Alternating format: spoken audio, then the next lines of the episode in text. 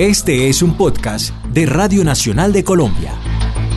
Bueno, bienvenidos a una nueva edición de Conceptos Clave, este podcast de la Radio Nacional de Colombia que busca llevar esos hechos de coyuntura un poco más en profundidad y de la mano de los expertos. En esta ocasión queremos abordar los resultados de las elecciones en Venezuela, unas elecciones que le han dado la ventaja a la oposición y que prácticamente están poniendo en jaque al gobierno de Nicolás Maduro después de 17 años de hegemonía en el vecino país. Para hablar de este tema tenemos precisamente como invitado al profesor Vicente Torrijos. Él es profesor emérito de Ciencia Política y Relaciones Internacionales de la Universidad del Rosario. Profesor, muchas gracias por estar en Conceptos Clave. ¿Y qué podemos decir después de estas elecciones en Venezuela? Juan Carlos, muchas gracias primero que todo por la invitación y luego, pues, eh, por supuesto que estamos ante un hecho trascendental a nivel histórico en América Latina. Yo lo que creo es que esto equivale en la historia del siglo XX a la caída del muro de Berlín, cuando se derrumbó la dictadura del socialismo real, la cortina de hierro. Así que estamos ante eh, un momento similar en nuestra América, porque ayer ha sucedido algo, el 6 de diciembre sucedió algo que viene a marcar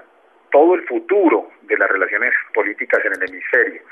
Eh, básicamente estamos hablando de que no fracasó el modelo venezolano, no. Lo que ha fracasado es el modelo del totalitarismo dictatorial y marxista en América Latina, porque esto es apenas una manifestación, un síntoma de lo que está sucediendo en otros países. Concretamente me refiero al triunfo de Macri derrotando al kirchnerismo en el caso argentino. Eh, eso lo que demuestra es que hay una voluntad de cambio hacia la democracia y que la población, no solamente, insisto, en Argentina o en Venezuela, sino también en Ecuador, de donde acabo de llegar y he visto las protestas, las manifestaciones populares contra el régimen chavista ecuatoriano, en Nicaragua, por supuesto, también, eh, en donde los gobiernos se aferran a las, eh, digamos, reelecciones indefinidas para tratar de perdurar en el poder en contra de la voluntad popular.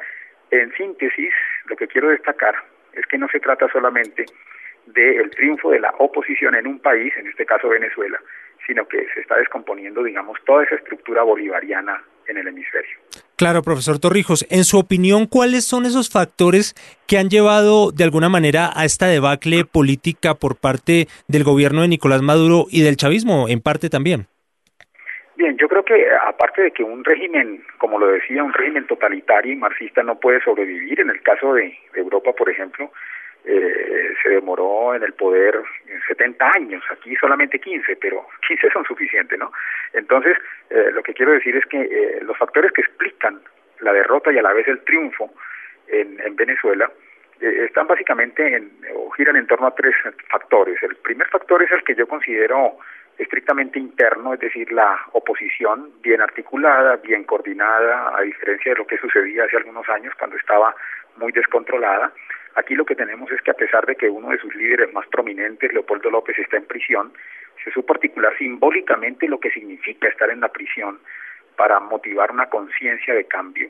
y esa oposición, insisto, bien coordinada, es la que explica el hecho de que haya habido una interpretación por parte de la población de que, claro, hay una alternativa de poder y que se puede confiar en esa alternativa de poder. El segundo factor es, en cambio, un factor externo y tiene que ver con la presión internacional que ejercieron no solamente expresidentes, sino también gobiernos que a lo largo de los últimos meses han venido, digamos, insistiendo en la necesidad de que en Venezuela haya respeto, haya dignidad y haya transparencia. Así que toda esta eh, esforzada tarea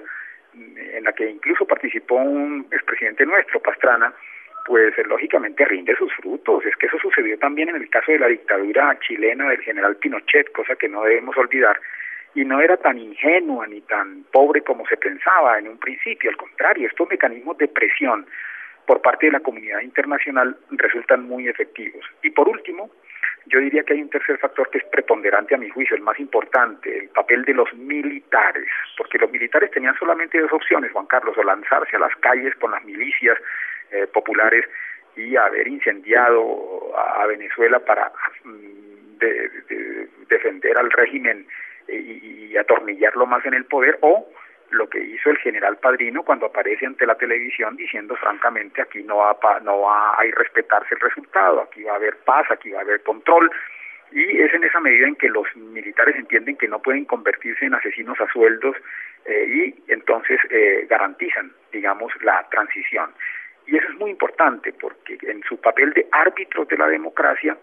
eh, desbordaron el papel que tenían, ¿no es cierto? El papel de simples garantes del orden establecido y de la revolución bolivariana a pasar a entender que si se hubieran desbordado reprimiendo a la población desde ayer, pues entonces eh, muy seguramente les hubiera esperado luego un juicio ante tribunales internacionales por una parte o eh, por otra pues eh, la violencia generalizada que no iban a poder contener. Así que ese papel de los militares, insisto, como árbitros en la contienda democrática, me parece que fue muy sensato, muy maduro y que permitirá una transición a lo largo de los próximos dos años en términos de serenidad y de mesura.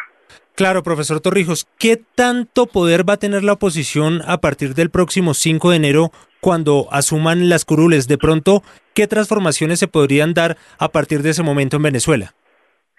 Es cierto que el presidente Maduro podría apelar a leyes habilitantes para, digamos, desconocer, palidecer a la, a la, a la oposición,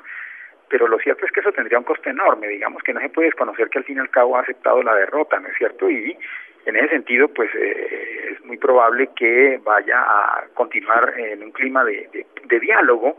sin por ello ser demasiado optimistas y pensar que con esto ya ellos han claudicado y se van a retirar tranquilamente del poder. No, habrá por supuesto que afinar muchísimos detalles y la oposición en esto o puede caer en la tentación radical de simplemente eh, apelar al revanchismo y querer cobrar venganza o puede más bien actuar como ya hemos visto, como ya lo están sugiriendo los más cercanos al sector de Leopoldo López, con tranquilidad, con mesura, imponiendo, digamos, una agenda en la Asamblea Nacional que lleve a cambios eh, económicos, imponiendo también una agenda mediante la cual, por ejemplo, se garantice el, que los opositores al régimen que están en la cárcel recobren su libertad, ¿no? Mediante amnistías,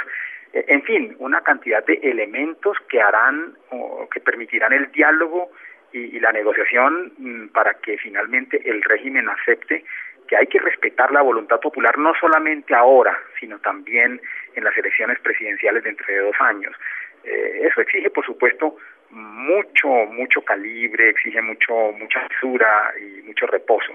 pero creo que creo que hay, hay líderes, ¿no es cierto?, en, en, la, en la oposición venezolana que garantizan que esta transición es posible en esos términos. ¿Qué repercusión va a tener esta decisión de los venezolanos del día de ayer en las relaciones entre Venezuela y Colombia? Pues yo creo que es una, una pregunta muy interesante porque el eh, presidente Santos, eh, precisamente porque sabe que depende del apoyo de Venezuela para que las conversaciones en La Habana con las FARC rindan frutos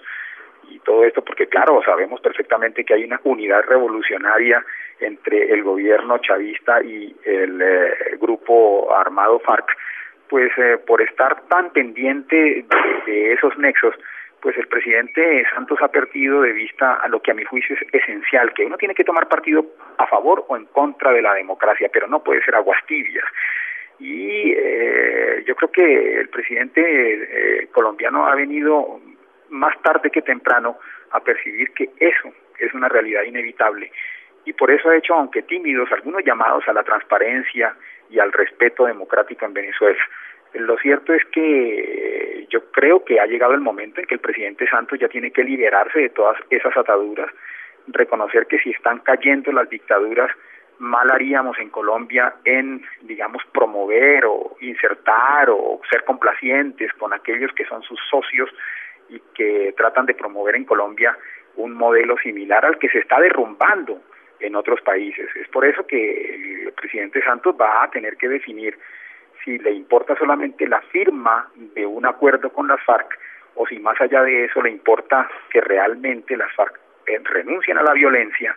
que se comprometan con la democracia y que no hagan que Colombia transite más adelante por los penosos caminos que ha tenido que soportar y, y, por los que ha tenido que transitar la población venezolana hasta llegar a la democracia. O sea que sería una paradoja ¿no? tremendamente desconcertante y frustrante que mientras se derrumbe el chavismo en otros países, eh, incluyendo a Venezuela, eh, en Colombia estuviéramos dando el espacio para que, para que rinda frutos. ¿Logrará Nicolás Maduro cerrar su periodo presidencial en 2019? Pues todo depende de que haya, digamos, una sensatez como la que hemos visto en las últimas horas, ¿no es cierto? El presidente Maduro eh, tiene la posibilidad de respetar la voluntad popular, eh, de no acudir a medidas autoritarias ni mucho menos totalitarias, de respetar al opositor y no perseguirlo, ni desarrollar medidas que vayan, por ejemplo, a atentar contra la, la dignidad, ¿no es cierto?, de la Asamblea Nacional. En la medida en que acepte, por ejemplo, que una agenda legislativa puede conducir a amnistías que le den libertad al preso político, pues en esa medida va a facilitar el diálogo, la comprensión entre los sectores políticos y podrá incluso aspirar a que tenga una salida digna es decir, que acepte luego que va a perder las presidenciales y que en vez de eh, un revanchismo y un ánimo de venganza, pues que haya una, una un tratamiento eh, digno y eh, suficientemente considerado hacia él y hacia, hacia su círculo más íntimo de colaboradores en el poder. porque si no lo hace, pues podría permanecer durante unos años más en el poder, aferrándose a él, pero luego luego puede generarse la, la violencia, luego puede ser convocado ante un tribunal internacional, es decir, ya hay suficientes lecciones en la historia como para que él haya aprendido lo suficiente y no se desgaste tratando de permanecer en el poder cuando lo que puede hacer es facilitar una transición que no será fácil, pero que en todo caso sea respetuosa, insisto, de la voluntad popular.